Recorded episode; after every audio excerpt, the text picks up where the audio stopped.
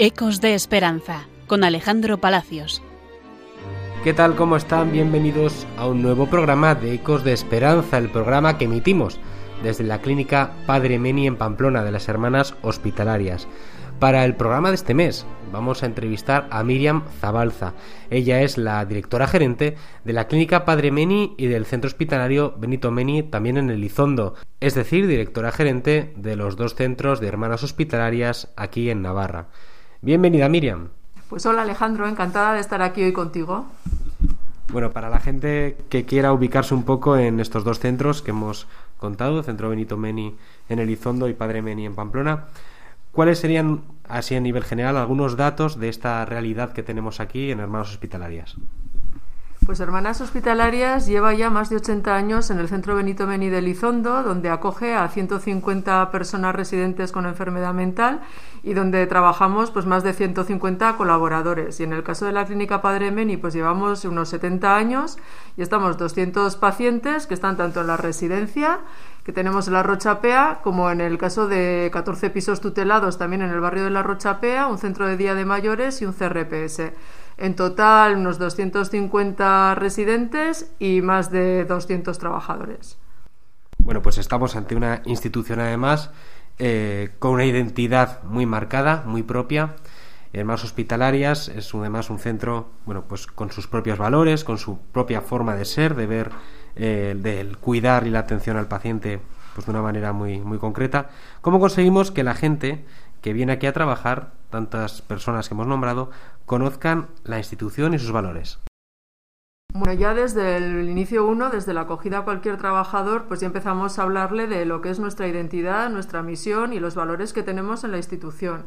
Hacemos una formación inicial eh, a lo largo del primer año donde se habla tanto el valor de la hospitalidad como los valores que luego comentaré y luego también hacemos una formación en profundización pues para personas que ya llevan más de dos años trabajando, donde vemos eh, cada año un valor eh, aplicado en nuestra profesión.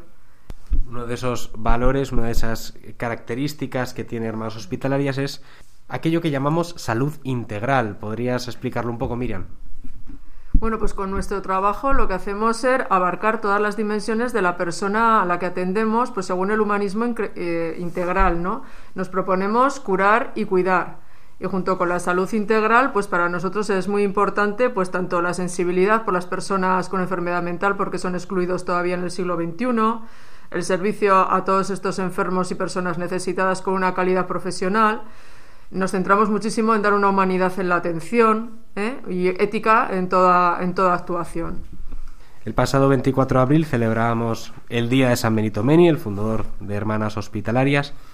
Para quien no lo conozca, Miriam, ¿qué aportó San Benito Meni de novedoso a la psiquiatría en el siglo XIX? Bueno, pues San Benito Meni lo han estudiado ya muchas personas, pues fue un pionero en la renovación de la psiquiatría en el siglo XIX, muy comprometido con la, la realidad del tiempo que le tocó vivir y lo que hizo, bueno, aparte de restaurar la Orden de los Hermanos de San Juan de Dios, eh, lo que hizo fue unir ciencia y caridad en el ámbito de la, de la, salud mental, ¿no? Y una cosa muy buena que hizo pues fue fundar junto con dos mujeres la Congregación de Hermanas Hospitalarias que se dedicó a acoger de la calle a mujeres, eh, mujeres enfermas con problemas psiquiátricos que nadie atendía y empezó a crear centros por toda España pues para atenderlas y cuidarlas y bueno, pues más de 130 años después aquí seguimos los que hemos cogido su relevo, ¿no? Y luego también decir pues que fue un magnífico gestor, ¿no? que centró sus decisiones en el bien integral del paciente y marcó un modelo asistencial que sigue plenamente vigente tanto en el ámbito privado como en el ámbito concertado, porque nuestros centros están concertados con el Gobierno de Navarra y, cumplen todos los requisitos del siglo XXI. Entonces yo creo que es un legado que ha pervivido en el tiempo. Bueno, pues nos vamos a despedir con ese consejo de San Benito Meni también, al que hemos nombrado, de vivir con alegría y confianza. ¿Confianza en dónde? En el corazón de Jesús. Muchas gracias, eh, Miriam, y un saludo muy grande a todos los oyentes de Radio María. Muchas gracias, Alejandro. Hasta la próxima.